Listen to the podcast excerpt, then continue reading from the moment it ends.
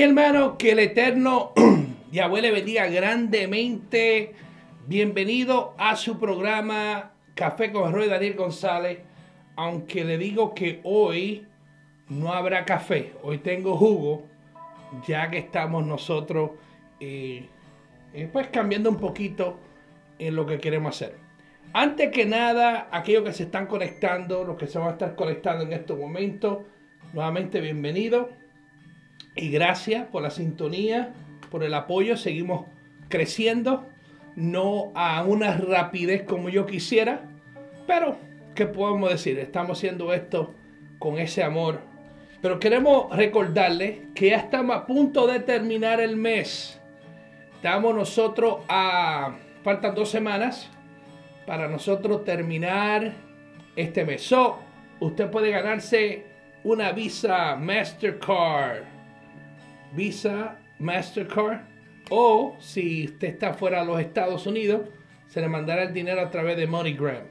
So, por favor, deje su comentario, conéctese si está conectado, deme un shalom. Ya le mandé uno a todos para que cuando vean, entre, pues pueda haber un shalom. Amén.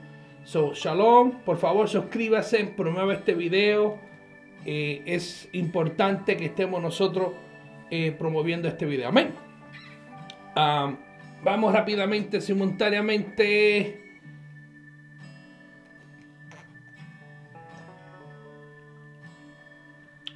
Qué rico. Aleluya. Esto es un jugo de tamarindo, jugo de, tamarindo. Buscamos la escritura y los que me conocen a mí saben que no soy muy... No soy una persona muy apocalíptica, no soy una persona que me enfoco mucho en cuestiones de la bestia, ni me enfoco mucho en la marca de la bestia. Eh, los que hacen eso, pues yo los respeto, escucho las opiniones. No es este tipo de video. Inclusive quiero contestarle a Rafael Díaz, es un diácono, un laico, eh, de la escritura, de la iglesia católica, y se pasa él eh, enseñando la palabra eh, a su manera.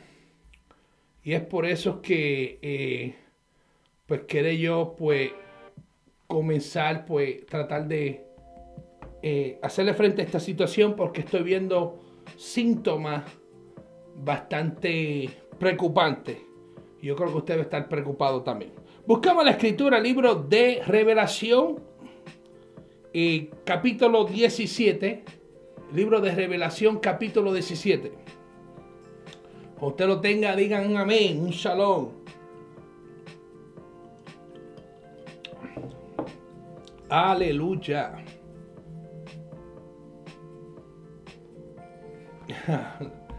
Esther Yahweh te bendiga grandemente. Una de las jóvenes de la congregación. Presidente de, los jóvenes de nuestra congregación aquí en Chicago. El libro de Revelación capítulo 17, lo tenemos todo, buscamos versículo 7. Dice así la palabra del Todopoderoso Yahweh para edificación de nuestras vidas. Aleluya. Y el ángel me dijo, ¿por qué te asombras? Yo te diré el misterio de la mujer y de la bestia que la trae, la cual tiene las, siete cabezas y los diez cuernos. La bestia que ha visto era, era y no es y está por subir del abismo e ir a, a perdición. Y los moradores de la tierra que aquellos cuyos nombres no están escritos desde la fundación del mundo en el libro de la vida, se asombrarán viendo la bestia que era y no es y será. Esto para la mente que tenga sabiduría. Las siete cabezas son siete montes sobre los cuales se sienta la mujer. Y son siete reyes, cinco de ellos han caído, uno es y el otro aún no ha venido. Y cuando venga es necesario que dure breve tiempo. La bestia que era y no es es también el octavo y es de entre los siete y va a la perdición. Aleluya. Hasta aquí vamos a dejarle. Está buscando algo más importante. Eh, de esto, la, la bestia llamada Babilonia la grande, la madre de las rameras y de las abominaciones de la tierra. Ok, a nosotros se nos dijo que esto por mucho tiempo se nos enseñó que era la iglesia católica. Hay, mucha enseñanza a través de esto, que es la iglesia católica, y yo tiendo a pensar que posiblemente sea, eh, sea, sea un poder religioso. estamos, recuérdense que hoy día tenemos lo que es el poder religioso de los musulmanes y tenemos el poder religioso de esta iglesia católica. Eso es lo que hay. Tenemos dos poderes. Eh, sabemos todos nosotros que eh, se refiere a, poderes de eh, de reino, de las cabezas, los cuernos que representan gobierno de la tierra. Eso no hay duda porque el libro de él te lo explica. Ahora, yo no voy a decir que esto es la iglesia católica y no voy a decir que esto no sea la iglesia católica. Lo que queremos nosotros enfocarnos, qué es lo que está sucediendo hoy día, el poder que se está levantando. Y yo no sé usted, pero lo que estoy viendo a través de las redes me está preocupando. No había visto esta situación. So, vamos a ponerle a usted brevemente lo que yo estoy viendo. ¿Amén? bajarle aquí aleluya la música no lo que quería hacer. Escuche bien lo que este predicador a Rafael Díaz está hablando. Es una imagen. Es cualquier cosa que ocupa el primer puesto que solo le pertenece a Dios. La avaricia es idolatría dice Pablo. Colosenses 3.5 Efesios 5.5 hay más idolatría en las sectas, ladrones, robadiesmos, idólatras. Que por qué tenemos imágenes y no las idolatramos. Deberías de preguntarle a Dios por qué mandó a hacer imágenes si el pueblo no las iba a idolatrar. Éxodo 26, 1 en adelante, Dios manda a hacer imágenes de querubines. ¿Y para qué? Si el pueblo no las iba a idolatrar. Segunda de Crónicas, capítulo 3, versículos del 1 al 17. El templo que Salomón construye para Dios está lleno de imágenes imágenes de metros de grandes. ¿Y por qué? Porque Dios así lo ordenó. ¿Y para qué? ¿Para qué Dios ordenó tener imágenes si el pueblo no las iba a idolatrar? Y en ese mismo templo lleno de imágenes, la gloria de Dios cae sobre ese lugar. Llenó la gloria de Dios el templo, segunda de Crónicas 7.1. Y siempre van a sacar el Salmo 115, hablando entre comillas de las imágenes de la iglesia, que por cierto allí no habla de imágenes sino de ídolos. Y aunque hablara de imágenes, que no habla de imágenes, sino de ídolos, ¿cuáles imágenes? Estamos en los salmos. En ese tiempo las imágenes de la Iglesia Católica no existían. No seas mentiroso, sectario, hereje, protestante. Escuche bien lo que está diciendo. Y lo que estamos escuchando aquí es una, un debate o una... Él, él está aprovechando ahora mismo y está atacando a a un protestante, a la iglesia protestante. Pero vamos, mira lo que usted, lo que quiero que usted analice, cómo es que este, este joven, este muchacho católico, está utilizando, le mucho la atención, lo, sutil que es este muchacho en, en cuestión de agarrar la escritura y hacer lo que le da la gana con ella. Ah, vamos a mirar Bendito sea el Todopoderoso. Él habló sobre el libro de Segunda de Crónica, capítulo 3. Aleluya. Sale en el monte de Meoría y había sido que había sido mostrado David a su padre, en lugar que David había preparado en la era de Ornán Jubeseo. Y comenzó a edificar el mes segundo a los dos días del mes y el cuarto año de su reinado. Que vamos no quiero hacer mucho énfasis, seguimos leyendo aquí brevemente.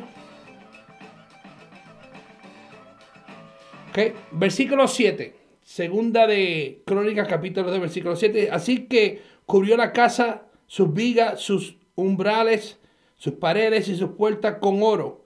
y esculpió querubines en las paredes.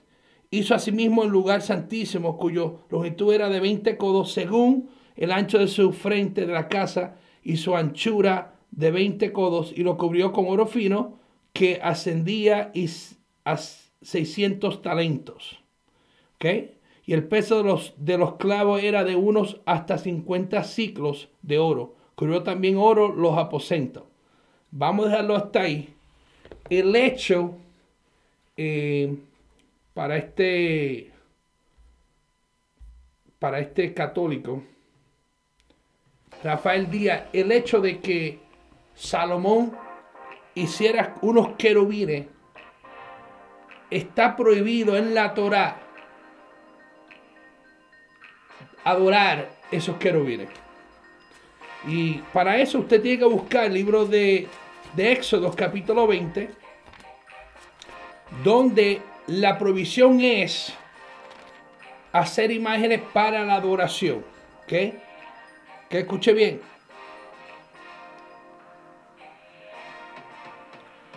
Y el versículo 3 de Éxodo capítulo 20 dice, no tendréis dioses ajenos delante de mí, no tendrá imagen de ninguna semejanza de lo que está arriba en el cielo, ni bajo de la tierra, ni las aguas debajo de la tierra no te inclinarás a ellas ni las honrarás, porque yo soy Yahweh, tu Elohim, fuerte celoso que visito la maldad de los padres sobre los hijos hasta la tercera y cuarta generación de los que me aborrecen. Ahora, la clave ahí es imagen para adorar.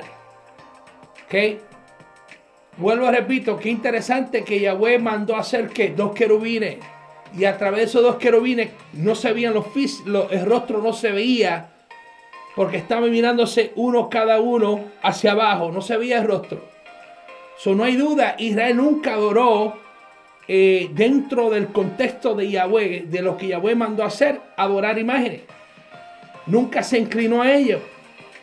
Entonces, este joven está utilizando la Torah de Yahweh para decir que los católicos no adoran imágenes.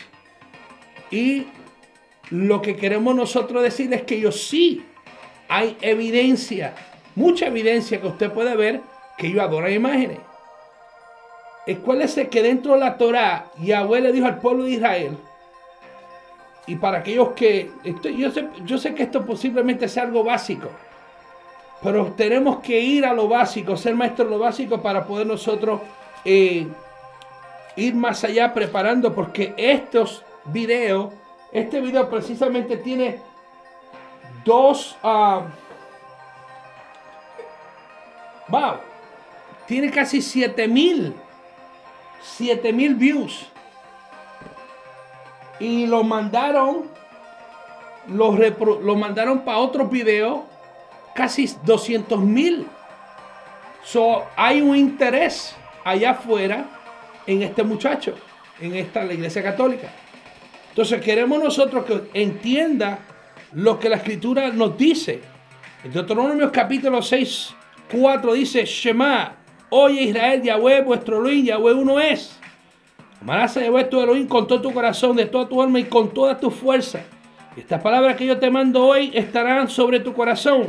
Y las repetirás a tus hijos y hablarás de ellas estando de casa, andando por el camino y acostarte y cuando, cuando te levantes las atarás como señal en tus manos y estarán como frontales en tus ojos.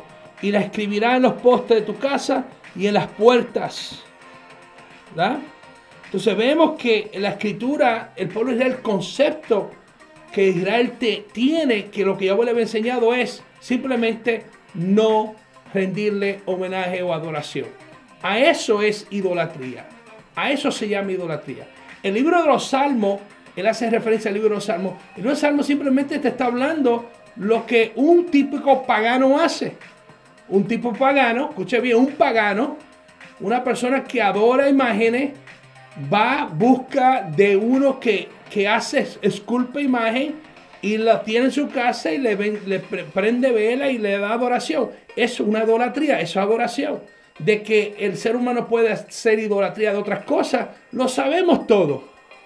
Pero por favor no venga a decir, no vaya a usted justificar dos males. Dos males son dos males. Un mal no se, no se va a quitar con el otro mal. Entonces es el problema, pero tengan cuidado porque este muchacho tiene muchos seguidores. Seguimos a ver lo que el predicador primero, el evangelista, sigue hablando y lo que tiene que decir este muchacho laico, pues un laico de la iglesia católica, no es cura, inclusive se ofendió porque llamaron cura, eh, pero aquí estamos, seguimos.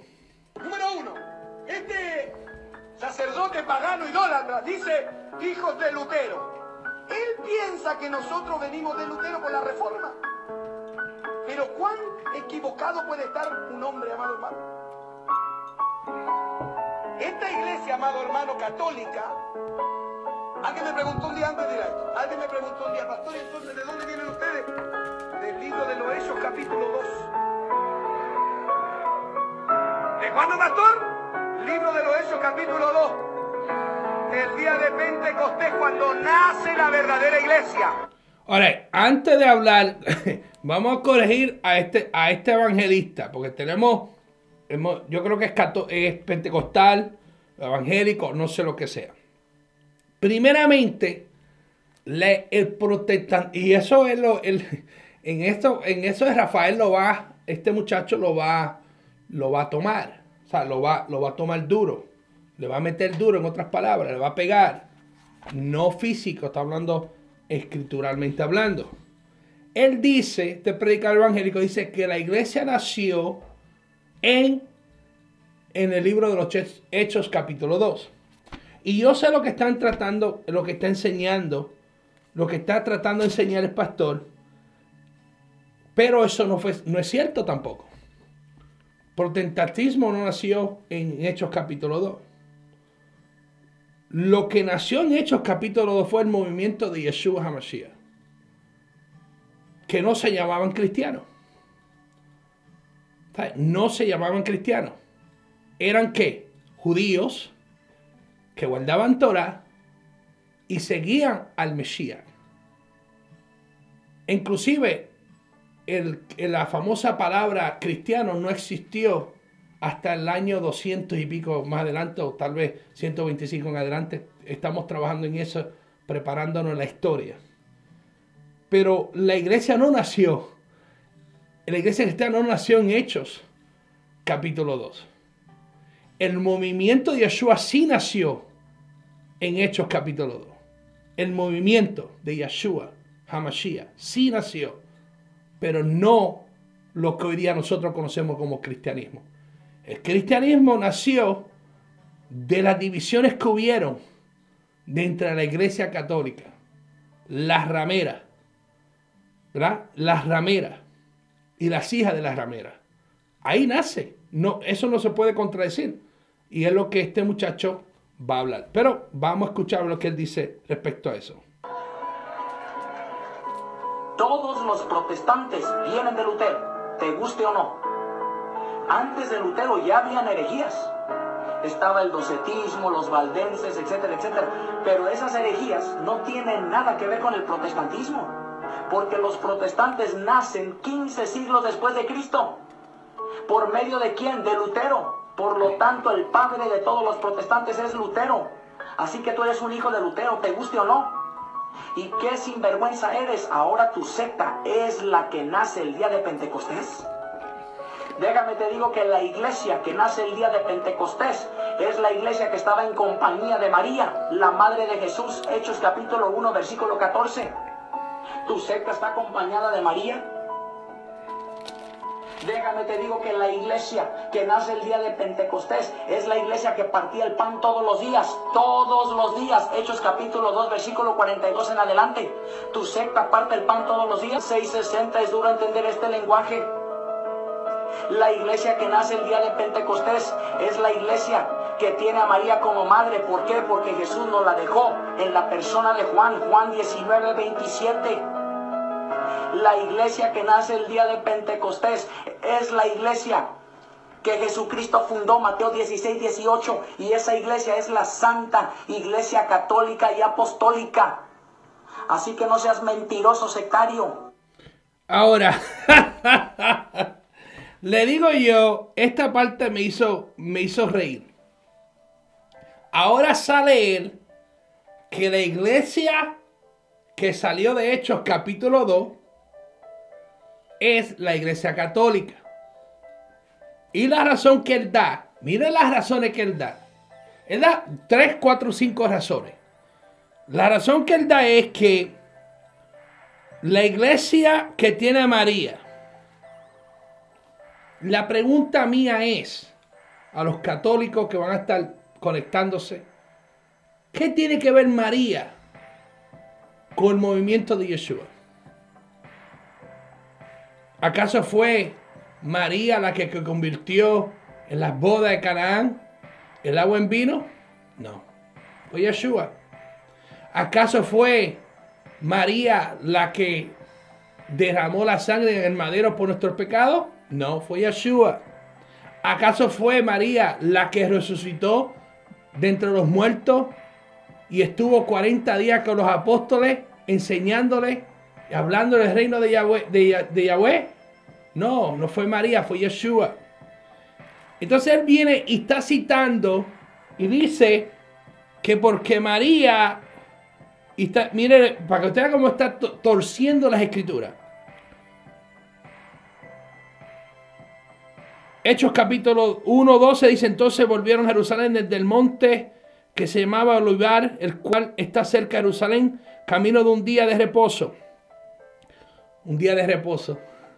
Y entrando sobre el aposento alto donde moraba Pedro, Jacobo, Juan, Andrés, Felipe, Tomás, Bartolomé, Mateo, Jacob, hijo de Alfeo, Simón el, el celote y Judá, hermano de Jacobo.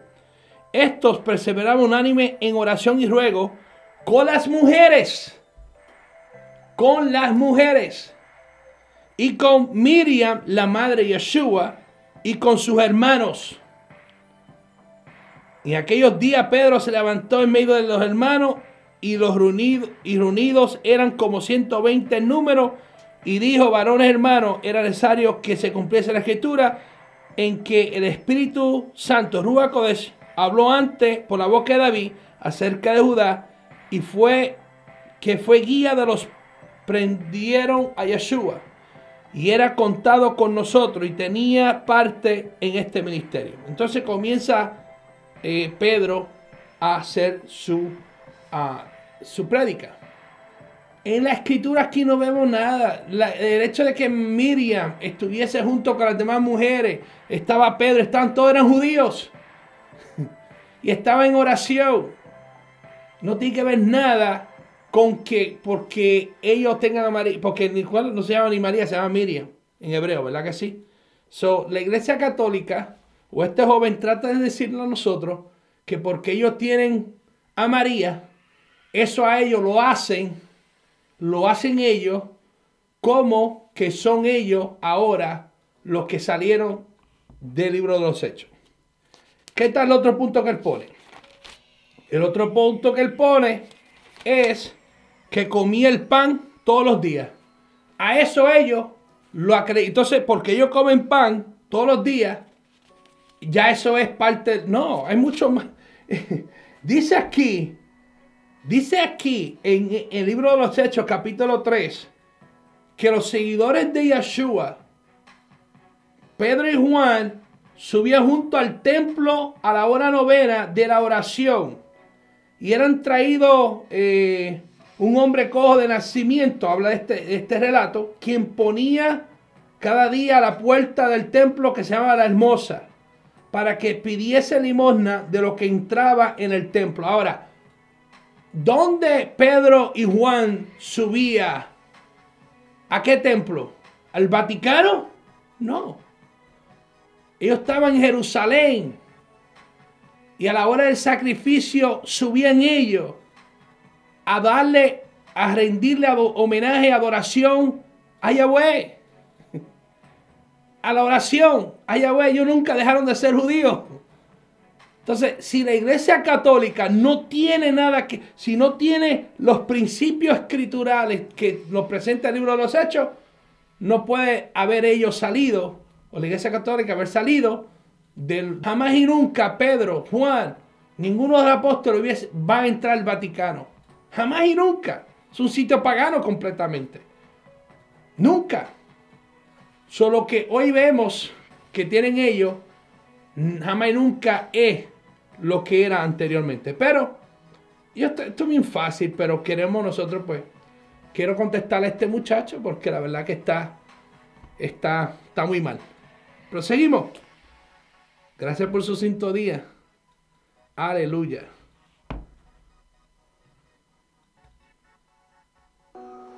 La mayoría de los teólogos católicos reconocen que ellos vienen de Constantino. ahí, ahí nace. Así que no me vengan a, a mí a decir que Pedro el primer papa. Cuando Jesucristo dice, y sobre esta roca edificaré mi iglesia, ¿está hablando, ¿está hablando de Pedro o de la roca madre? La roca madre. ¿Cuál es la roca madre? La que sustenta los grandes cerros. La roca madre, dicen los, hombres que estudian eso. La roca que está ahí abajo, la que cuesta muchísimo que las máquinas hoy en día puedan cruzar por ahí. Estudie usted qué significa Pedro. Quiero decirle a ustedes que yo no sé a qué este predicador está hablando de la roca madre. Yo no sé, yo no entiendo esa. Ahí me, me- me perdió. A la roca madre que está dentro ahí. Yo siempre pensé que el, el fundamento que Pedro, que Yeshua dijo que iba a fundar era bajo la verdad de quién era Yeshua el Mesías. Bajo esa verdad, bajo Yeshua como la piedra angular, la que hace tropezar, la que todo la que rompe todo, esa piedra poderosa. Eh, pero creo que la- el fundamento que dice la escritura, que Pedro, Yeshua le está hablando, sobre fundamento, quién era él, que él era el Mesías. Bajo, bajo ese fundamento es que se iba a levantar el movimiento de Yeshua Mesías y ese es precisamente lo que se levantó el movimiento de Yeshua Mesías. Cuando el apóstol Pablo comienza su ministerio, él iba a la sinagoga a decirle Yeshua es el Mesías, Yeshua es el Mesías, Yeshua es el Mesías. Iban los Shabbat, Yeshua es el Mesías, Yeshua es el Mesías, Yeshua es el Mesías. Ese era el enfoque de Pablo, llevando el mensaje bajo ese fundamento. Y hoy día nosotros continuamos esa misma, que, ese mismo fundamento, esa misma verdad. Yeshua es el Mesías. No es ninguna institución. Es la verdad de quién es Yeshua. Amén. Pero seguimos. No sé qué podemos, qué podemos decir más de esta situación con este hombre. No lo conozca él. Vamos a ver lo que dice Rafael Díaz porque ese está más interesante. El nombre de Pedro, piedra pequeñita. Pero Cristo está hablando de Petra, roca madre. No seas mentiroso. ¿Cuáles son esos teólogos, entre comillas, católicos que reconocen que nosotros venimos de Constantino? Mentiroso. Al contrario, todos los teólogos católicos reconocen que en el año 107 un hombre llamado Ignacio de Antioquía, discípulo directo del apóstol Juan y Pablo, año 107, escribe una carta, año 107, mucho antes de Constantino, al pueblo de Esmirnia, donde él dice que la iglesia es católica por estar en todo el mundo. Así que no seas mentiroso. Y en griego, Pedro, piedra, un poco diferente. Vamos a poner esto. Entonces, ahora él dice, mire la contradicción que él tiene. Ahora él dice que la iglesia católica o la iglesia de, de los apóstoles no es la que salió de los hechos. No, no, ahora te está dando una fecha a la carta de 107 y quiero decirle que para el año 107 ya murió Timoteo. Ya había muerto eh, los apóstoles. El último apóstol que quedó fue el apóstol Juan y murió también para ese tiempo también. El Nuevo Testamento todavía no estaba, no estaba completándose todo completo, no se habían unido todas las cartas. Habían cartas yendo de Pablo para acá, la de, Mateo por acá, ¿sabes? No había una organización. Y lo que la gente a veces se olvida es que cuando Pablo, Pablo llevaba el mensaje de que Yeshua es el Mesías, Yeshua es el Mesías, a la sinagoga, Pablo no edificó una institución. Pablo no hizo un grupo nuevo, no era una iglesia nueva, era un grupo judío que creían que Yeshua era el Mesías. Pero tengo que tener en cuenta que en el año 62 en adelante, hubieron, en el 70 hubo la guerra de Tito. Bueno, la guerra no, la el destrucción del templo. Que eso fue algo, eso fue algo, eso marcó mucho porque la iglesia del 50 o el concilio del 50 que era completamente judío, de hecho capítulo 15, que ahí el líder no era Pedro, era quién? Jacob, Jacobo, el, el Santiago, el hermano de Yeshua, hubo una inestabilidad en, Israel con el imperio de Roma, que estaremos hablando un poquito sobre eso. Para el año 107, que haya Ignacio de Antioquía haya dicho que eran católicos, ya, ya la, la mayoría de los apóstoles había muerto. Los seguidores de Yeshua ya no eran judíos, eran, eran una mezcla de gentilicio. El gentilicio fue tomando mucho, mucho poder, mucha fuerza. Entonces, hubieron muchos que apostataron, como Pablo había dicho. Recuerden que Pablo dice que el temor era que después de él, uno vendrían, la, vendrían otros con lobos rapaces que iban, no iban a perdonar a, la, a la Keilah. eso era una preocupación que tenía Pablo. Entonces, el hecho de que hubiese una persona de 107 decir que es, él, eh, la iglesia católica se lo digo, a mí eso no tiene que ver nada. Pero la iglesia católica es la iglesia católica por las reformas que hubieron dentro de Constantino. Constantino fue que unificó la teología, la enseñanza de quién era el Mesías en el año 4. Pero eso, eso vamos, voy a una serie de estudios respecto a la historia desde el siglo I, desde el principio del siglo I hasta el siglo V, siglo VI, que estaremos hablando pronto. Estamos preparándolo en eso, ya que me tengo que preparar para el debate con el pastor Eduardo Gutiérrez. estamos pendientes a eso porque vamos, va a haber ese debate. El video está subiendo, creo que está a 63. Tengo que prepararme para ese debate porque precisamente de ahí es que vamos nosotros a hablar muchas cosas de de quién está jugadizando aquí. Pero este muchacho está torciendo. Ahora dice que no salió de los hechos. La iglesia católica no, era porque tiene María, no era porque partía el pan. Ahora dice porque eh, Ignacio de Antioquía escribió una carta a una de las iglesias diciendo que ellos eran católicos. De ahí es que la teología católica, dicen ellos, que ellos reconocen que salió la iglesia católica. Cuando vamos a ser realistas, no fue así la Iglesia Católica no estaba formada todavía como religión. Cuando Constantino une la... Porque el imperio de Roma se fue en contra de los seguidores de Yeshua, tanto en Roma como en diferentes partes, y por la política que había en Judá, por, lo que, por, la, por la guerra que hubo, marcó mucho la diferencia. Y vamos a poco a poco pues, ir aprendiendo más sobre la historia. Pero ahí se está contradiciendo. Amén. Seguimos respecto a este muchacho hijo del diablo, porque la, la, si no se arrepiente, mi hermano, esta, esta enseñanza no es bíblica, lo que está enseñando. Seguimos. Pero Jesús no habló griego, Jesús habló arameo. Habló arameo. La lengua de Jesús era la lengua aramea. Y en arameo, Pedro y piedra es la misma palabra. Por eso cuando le dice a Pedro, tú eres Pedro, le está cambiando el nombre. Ya no se llama Simón, ahora se llama Pedro. Y en la Biblia cambiarle el nombre a una persona es por una misión. Tú eres Pedro y sobre esta piedra edificaré mi iglesia. Y el poder del infierno prevalecerá en contra de ella. Te doy las llaves del reino. Lo que ates en la tierra quedará atado en el cielo. Y lo que desates en la tierra quedará desatado en el cielo. Por eso le dice a Pedro en Lucas 22, 31 a 32. Satanás ha pedido permiso para sacudirlos, pero yo he por ti, no por ellos, por ti, para que tu fe no te desfallezca. Y cuando te hayas vuelto a mí, tendrás que fortalecer a tus hermanos en la fe. Por eso le dice a Pedro en Juan capítulo 21, versículos del 15 al 19, tres veces cuida de mis ovejas. ¿Por qué? Porque Pedro es la piedra sobre la cual Jesús había fundado su iglesia. No seas mentiroso, protestante sectario, te guste o no. Jesucristo fundó la iglesia en Pedro. Pedro fue el primer líder y por eso Pedro tenía siempre la primera palabra en el libro de los Hechos de los Apóstoles. Ahora,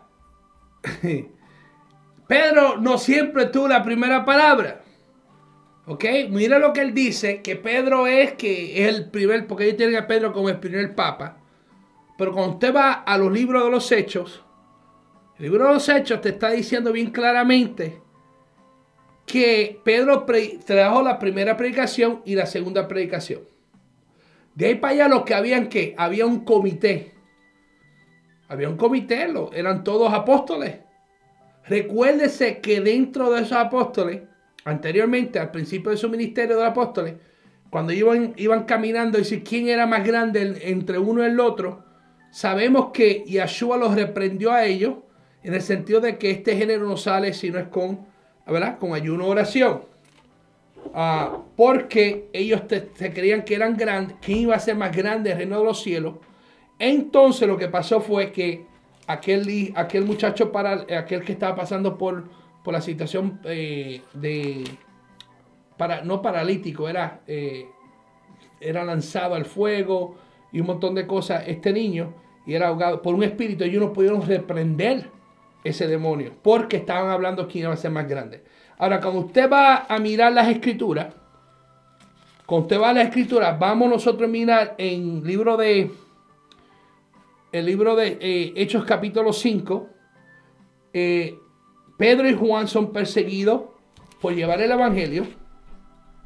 Encontramos entonces que Esteban, el primer mártir que hubo, eh, estuvo, estuvo defendiendo la palabra del Padre Celestial, ¿verdad? pero cuando usted mira, quiero llevarlo a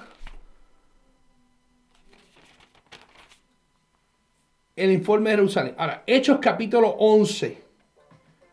Que escuche bien.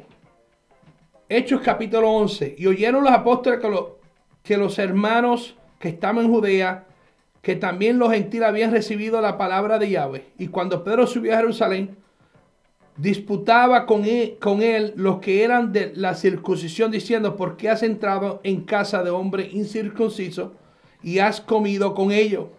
Entonces comenzó Pedro a contarles por orden lo sucedido, diciendo, estaba, eh, estaba yo en la ciudad de Jope orando y no voy leerle todo completo, pero buscamos entonces más arriba, el, más abajo, perdón.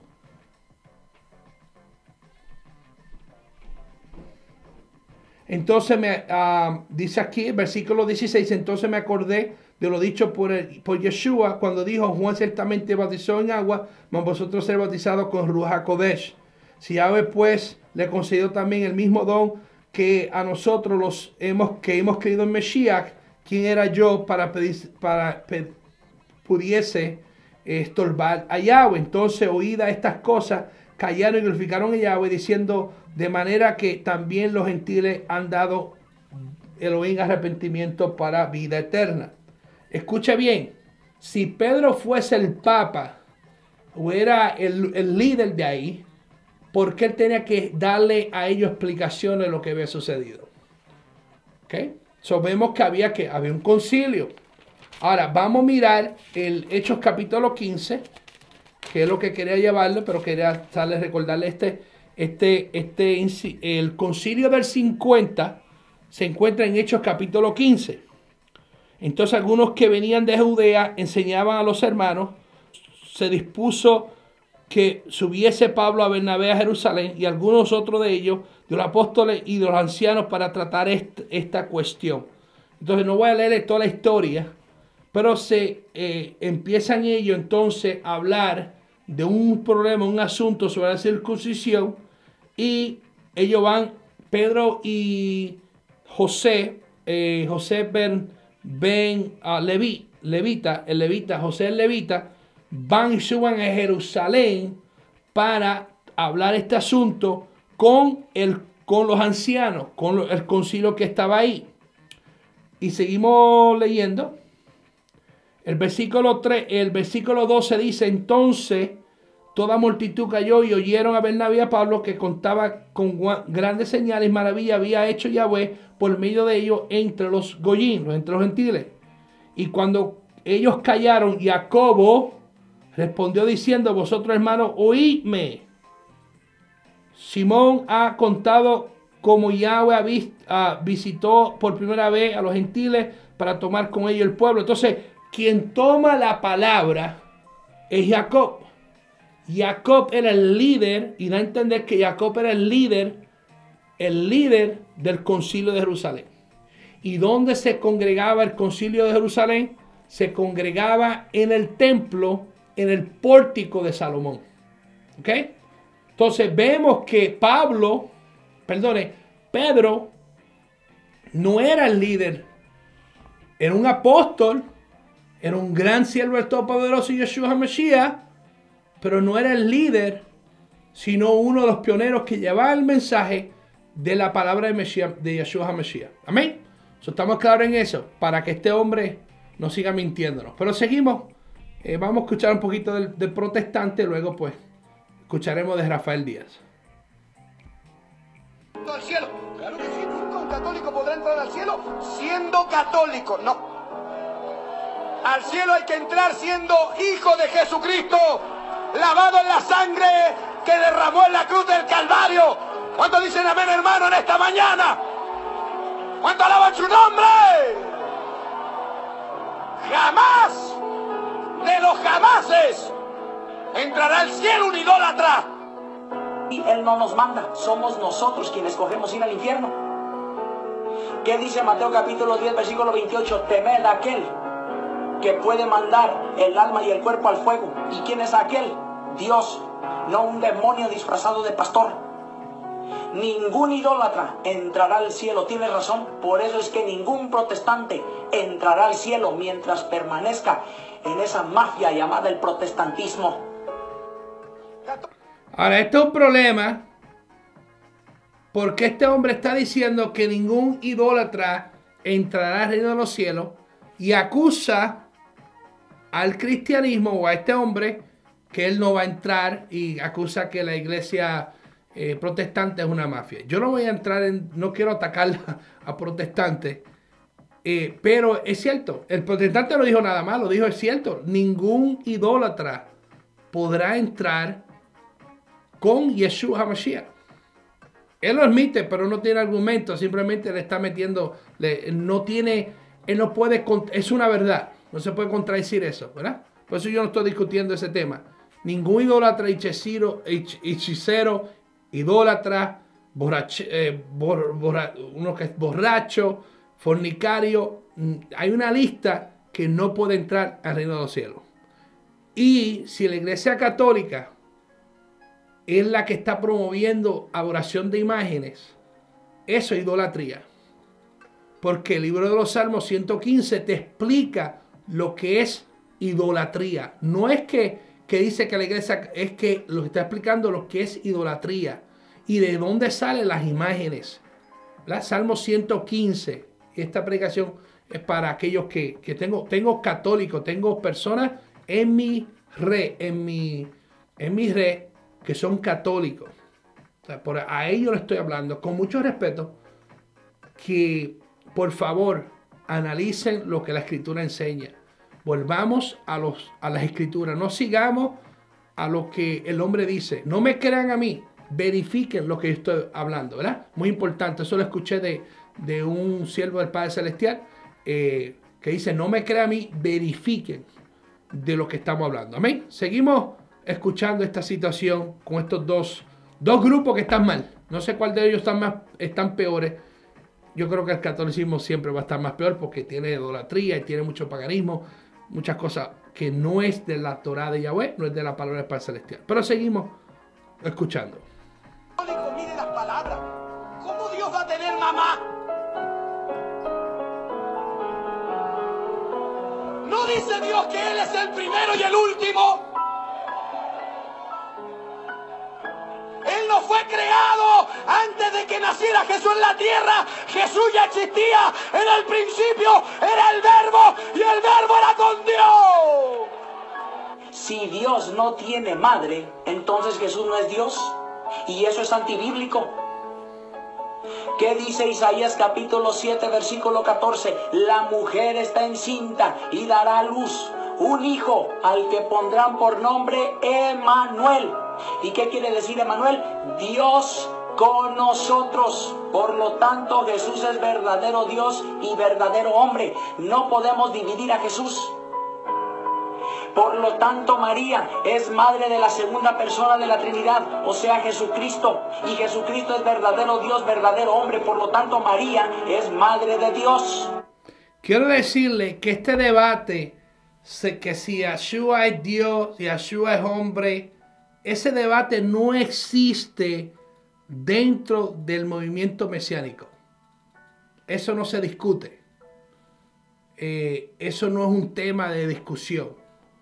Yeshua es el Mesías, el que fue escrito, que, el que fue profetizado, no hay duda de eso.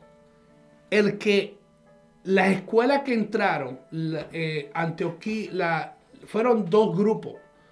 Después del año 150 al año, no sé, el año 200, 200, 235, perdóneme si fallé en la fecha, pero por ahí por ese tiempo es, es que comienza el debate de, como ya no están los apóstoles, ya no, no se dejan guiar ellos por la Torah, ahora están ellos mezclando lo que es la filosofía griega, comienzan ellos entonces a discutir que Yeshua es, Jesús es Dios o es hombre o es hombre o es Dios y comienzan ellos esos debates. Ese debate se, se veía en Antioquía, y estaba el debate junto con en Egipto. Se me olvidó cómo se llama la, el lugar de Egipto. Pero eso era el debate. Si Dios, eh, si, si era Dios o Yeshua era hombre. Y están debatiendo, están debatiendo. Y eso, eso no, ese debate no se toca.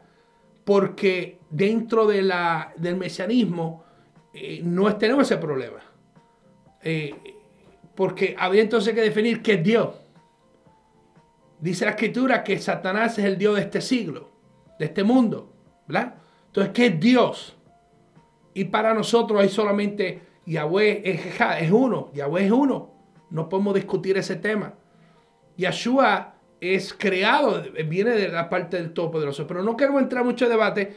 Entonces ellos dos se están peleando ahora de quién es que ahora. El otro debate era dentro de lo, cuando estaban debatiendo las, las diferentes opiniones, era si María era Dios, porque era la madre de Yeshua. Sin embargo, cuando tú vienes a ver dentro de los apóstoles, María nunca hizo un milagro. Dentro del libro de los Hechos, María no hizo, no hizo ningún milagro. Dentro de los Hechos, María nunca tuvo una posición de rol de líder.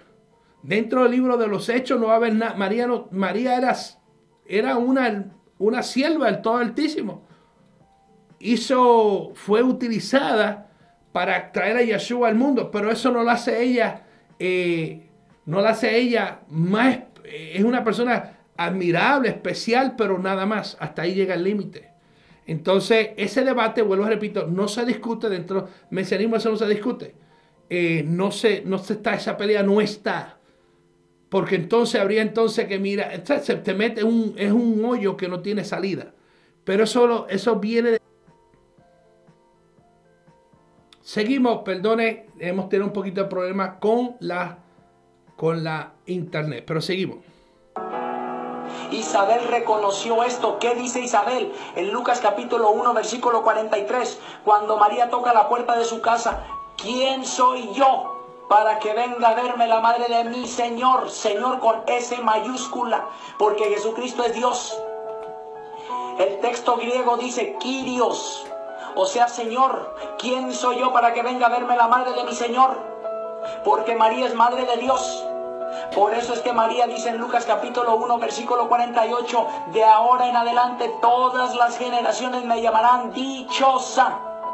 ¿Y por qué van a llamar a María dichosa? Por las cosas grandes que Dios ha hecho en ella. ¿Y cuáles? Decidir venir y dar a luz en el vientre de María. Por lo tanto, María es madre de Dios, madre de la iglesia. Y si María es un simple vaso que Dios usó para traer a la tierra, escucha bien protestante, María es ese vaso santo que Dios usó para traer a Jesús a la tierra. Dios hecho hombre. Eh, yo estoy de acuerdo con lo que él dice en cierta forma. Eh, Miriam es un vaso que el Padre se utilizó, yo gracia, entre todas las vírgenes que había en Israel. Y fue, una, fue de bendición Miriam el haber instruido a Yeshua eh, y haber hecho pues lo que hizo. Ahora, que sea madre de Dios, está muy lejos de lo que la Torah enseña. Eh, eso no tiene que, ahí, eso, eso, ahí de cuestión si es madre, eso no tiene que ver. Hizo, un, hizo, hizo lo que tenía que hacer, el trabajo como un profeta tenía que hacer. Recuérdense que dentro de Israel había unos profetas. Había un profeta que se había casado con una prostituta. Se me olvidó el nombre, a qué profeta era, pero usted lo sabe, póngalo ahí, por favor.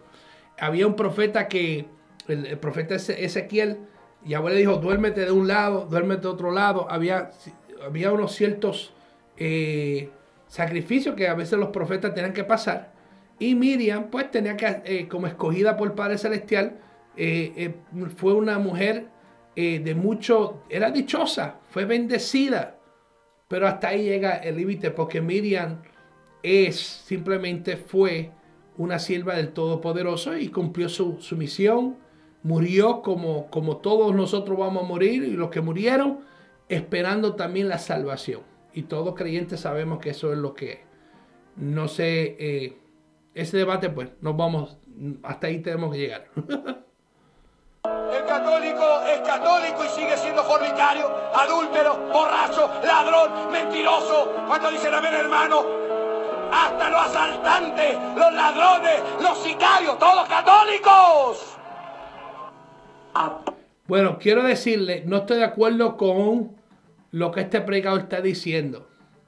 Yo conozco gente católica que no son fornicarios, conozco gente católica que no son pillos, son ladrones, conozco gente las, católicas que no matan, o sea que eso es una, estamos fuera de contexto y, no sé por qué está diciendo eso. Porque una persona se llame católico, una persona se llame cristiano, una persona, eso tiene, tiene que conocerlo por su fruto. Pero bueno, repito, no estoy de acuerdo con ese de que los católicos son fornicarios. No, él lo va a defender mucho mejor porque él es católico. Escucha, vamos a escuchar lo que dice este joven. Arte de mentiroso, también burro. Como ya no tienes nada que decir con la Biblia, ahora te pones a hablar con tu criterio. El católico es católico y sigue siendo borracho, mentiroso, etcétera, etcétera, lo que tú quieras. ¿Quién son esos católicos? Yo he estado predicando en tantos lugares. Mis hermanos de Chicago, mis hermanos de Texas, mis hermanos de Florida, de Alabama, de Tennessee, de Georgia, de aquí de California, de Washington, de tantos lugares, hermanos católicos, hermanas católicas con las que yo he dialogado y son católicos, católicas renovadas en el Espíritu Santo.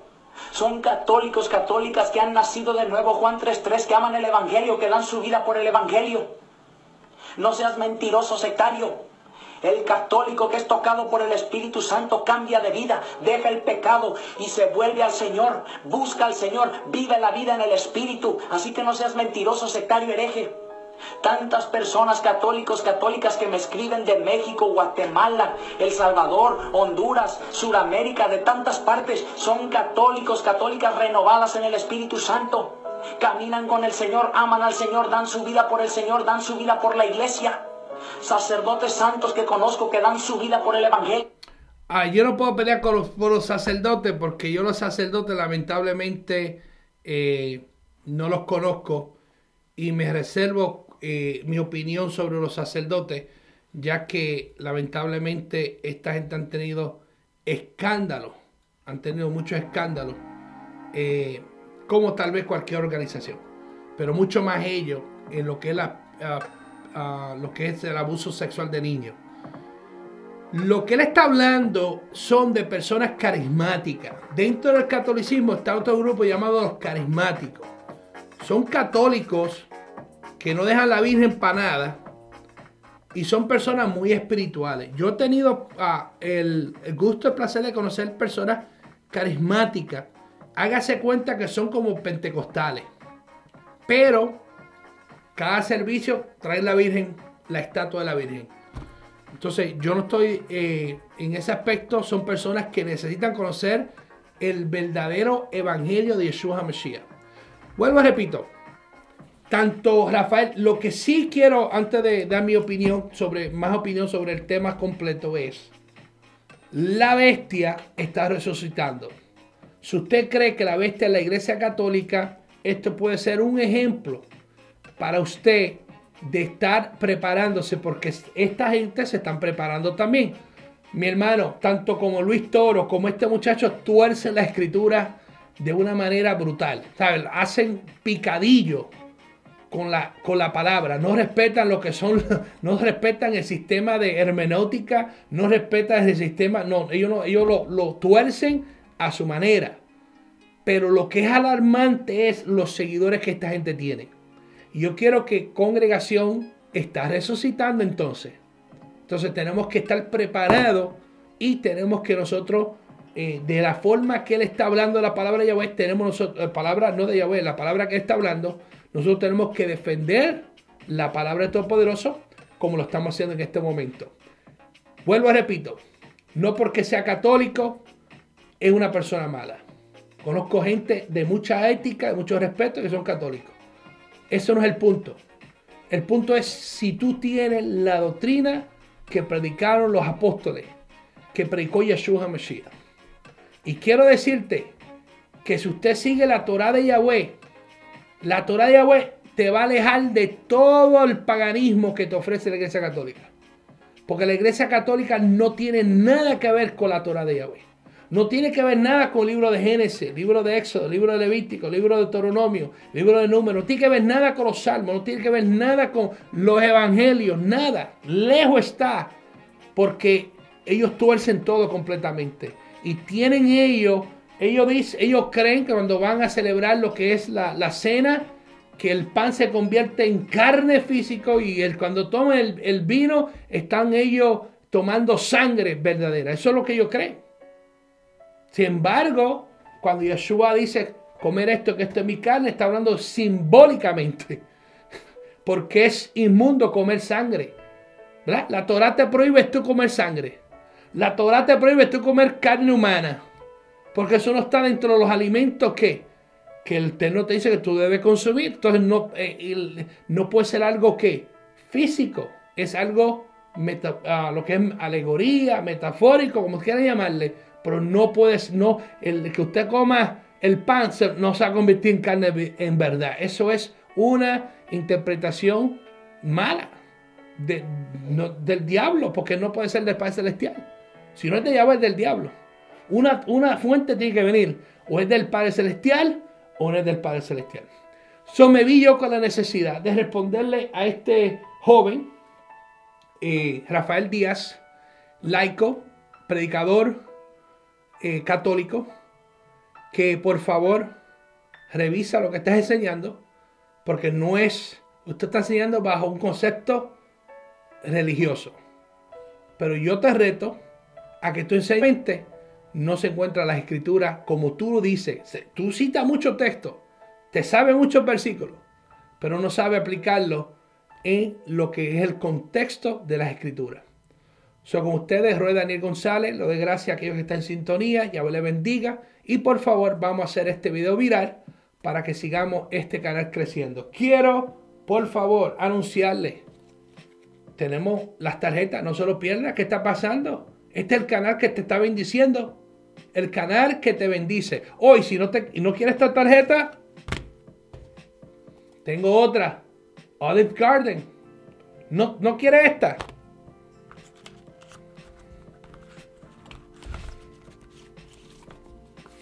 Vivo en Estados Unidos, necesita transportación, tengo Uber. ¿No quiere Uber? Tengo Apple. No, no quiere Apple. Mira, tengo de los restaurantes de cadena. Usted decide. Usted me dice por inbox qué, qué tarjeta le gustaría. Manda su dirección. Denle un like a este video. Comente. Solamente tengo. ¿Cuántas personas han comentado? No tengo muchas personas conectadas en este momento. Pero vamos a mirar cuántas personas han comentado. Aleluya. Mira para allá, qué tantas personas. Shalom. Comente por favor. No se me vaya sin dar un, un, un, un plus. ¿Cómo estamos? Aleluya.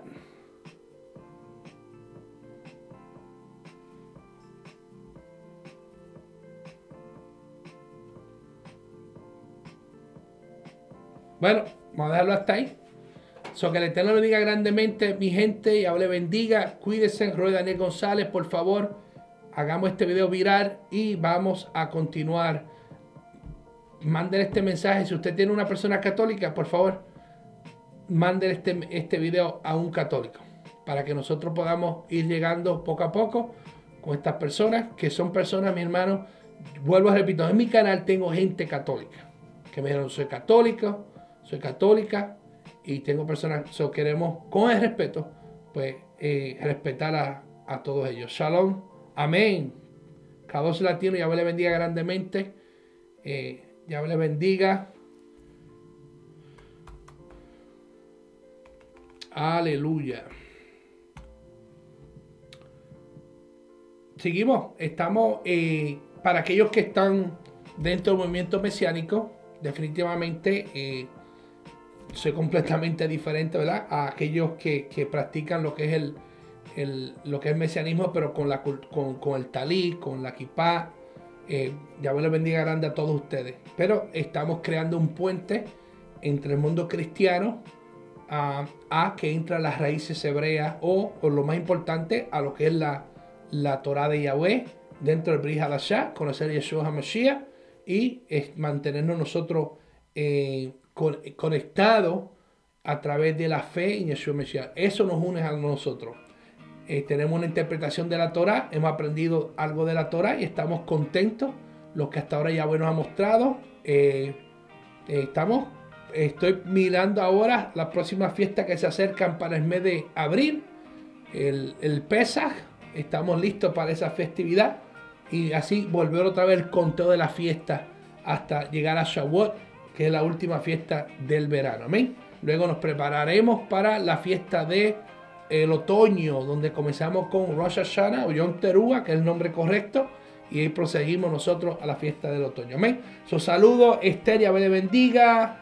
Eh, María González, estamos en vivo. Amén. Ya le bendiga. María, a K2 Latino, ya le bendiga grandemente. Por favor, sigamos moviendo este video para que sigamos hacia adelante. Ahora se me está conectando gente, pero ya hemos terminado el tópico de hoy.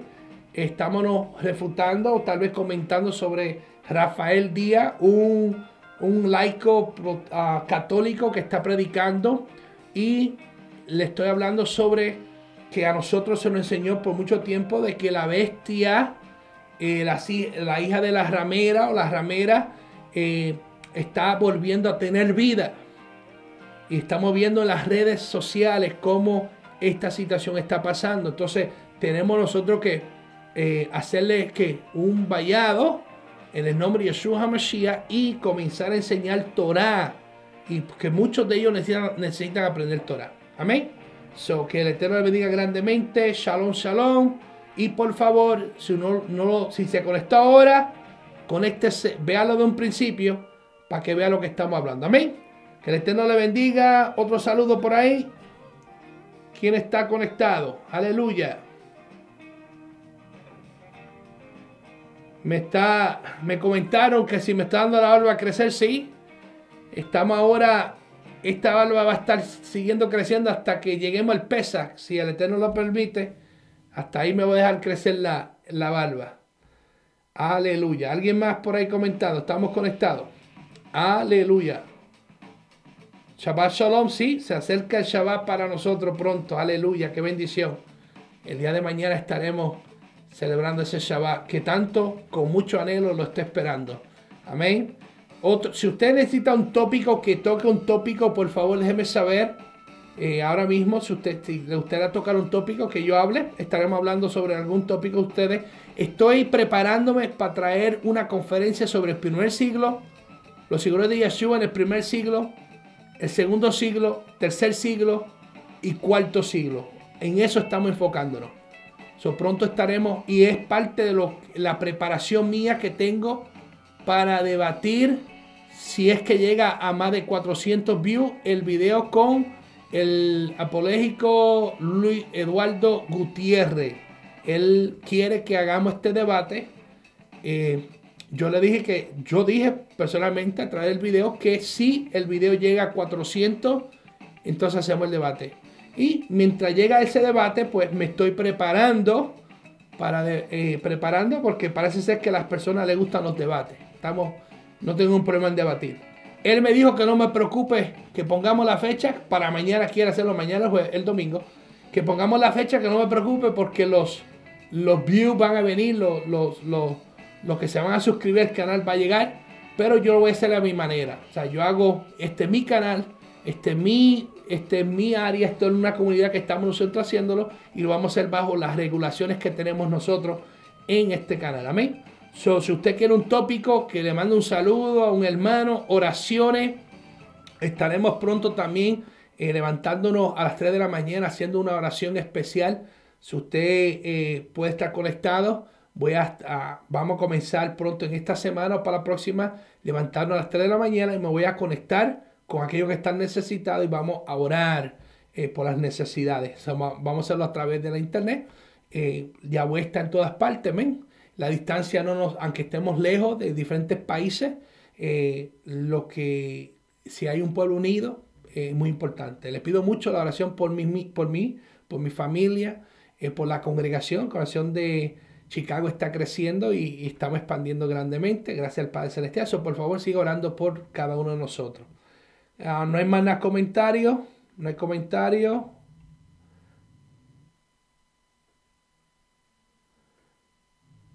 Amén. Asimismo es que sufran ellos. Eh, no sé en qué bajo tópico está diciendo que van a sufrir ellos, pero eh, cada dos latino, explícate. Ahora. Explíquese, mi hermano o mi hermana, no sé quién está conectado. Asimismo es que sufran ellos. ¿En qué forma? Aleluya. ¿En qué forma van a sufrir ellos? Estamos en vivo, en directo, que ellos se están conectando, están leyendo los comentarios. Eh, en los comentarios que llegan. Si usted tiene algún comentario, dejen, vamos, eh, a estar unos minutos más. Eh, comentario que usted tenga, una opinión. Aleluya. Déjeme saber. Un vamos a darle dos minutos más. Si usted tiene un comentario, póngalo ahí por favor para que estemos ahí conectados y no hay comentario no hay comentario erróneo, simplemente un comentario, punto de vista cada uno. No sé, si usted le recomiendo, por favor, váyase a, a roedanielgonzalez.com. Ahí está mi biografía. Escribí una biografía no hace mucho y la tengo ahí puesta. Váyase a roedanielgonzalez.com y cliquean ahí a la, a la, a la biografía mía y yo soy nacido, criado dentro de lo que, es congregación, lo que es el mesianismo. Y yo le digo que en estos últimos años, en mi vida, cumplí 40 años y he tenido una nueva pasión por el Todopoderoso. Una nueva pasión, no es fanatismo, no es nada de, pero he tenido lo que una nueva pasión que hacía tiempo se me había pasado a veces tendemos por estar mucho tiempo dentro de las congregaciones como que nos, hacemos como robots. Nos hacemos nosotros como, no tanto legales, tal vez un poco legalistas, pero más como robots, muy rutinarios, todo la misma rutina, la rutina. Y eso, eso daña, porque lo que hace es que eh, paraliza tu relación con el Todopoderoso Yahweh. Y yo he aprendido últimamente, el Eterno me ha estado, me ha estado tocando de una manera amar a, Él, amarlo a Él sobre todas las cosas. No que seamos perfectos, pero amarlo a Él, amar el Shabbat un día, por favor, si usted está comenzando apenas, el Shabbat un día que por no lo, no lo, no lo mantenga secados. Ese Shabbat es muy importante, es, la, es el, es muy importante para nuestras vidas. El Shabbat. Luego, la relación con el Todopoderoso. Yo vengo de una familia que en mi familia, tanto pastores, profetas, profetas de como los tiempos de como Agabo, profetas como las hijas de Felipe, profetas de verdad, que el Ruach HaKodesh los toca y le muestra. Y, me he criado bajo ese, bajo, me he criado bajo ese, ese, esa guía. Y yo le digo que, que ha habido algo poderoso. So, en esta semana para la próxima estaremos a las 3 de la mañana, horario de Chicago, estaremos nosotros eh, conectándonos, orando a las 3 de la mañana. Si usted tiene una petición, estaremos orando y yo le garantizo que esto eh, usted va a vencer. En ayuno y oración, como dice la palabra, como hacía Yeshua, eh, va a vencer grandemente. Y tengo también algunos hermanos en Corquín Copán de Honduras que están orando por este ministerio, están orando por la congregación. Y, le digo yo que va a ser de mucha bendición. So, siga conectándose con esta comunidad porque vamos a estar orando específicamente por usted Vamos a estar orando por, por su familia y usted va a ver cómo el Eterno se va a ir moviendo en su vida. En su vida se va a estar moviendo. Porque yo le digo, siento la presencia del Padre Celestial. Estamos, este canal apenas está tomando forma. No sé. A veces estoy buscando qué es lo que la gente quiere, necesita.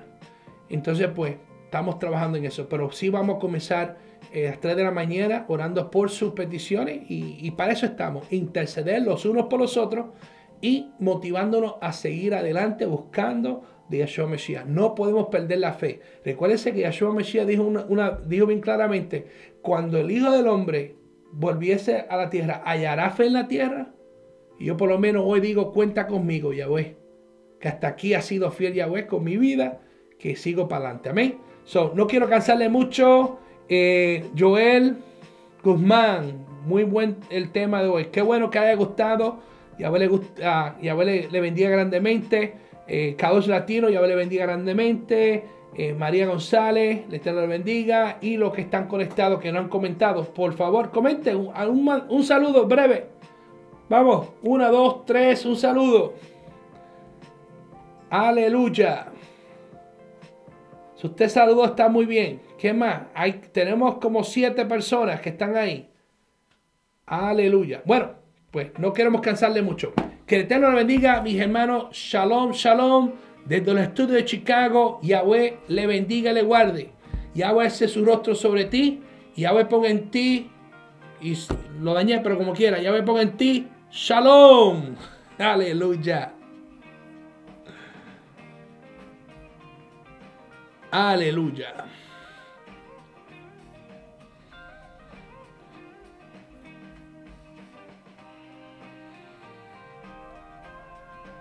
Amén. Ya le bendiga también.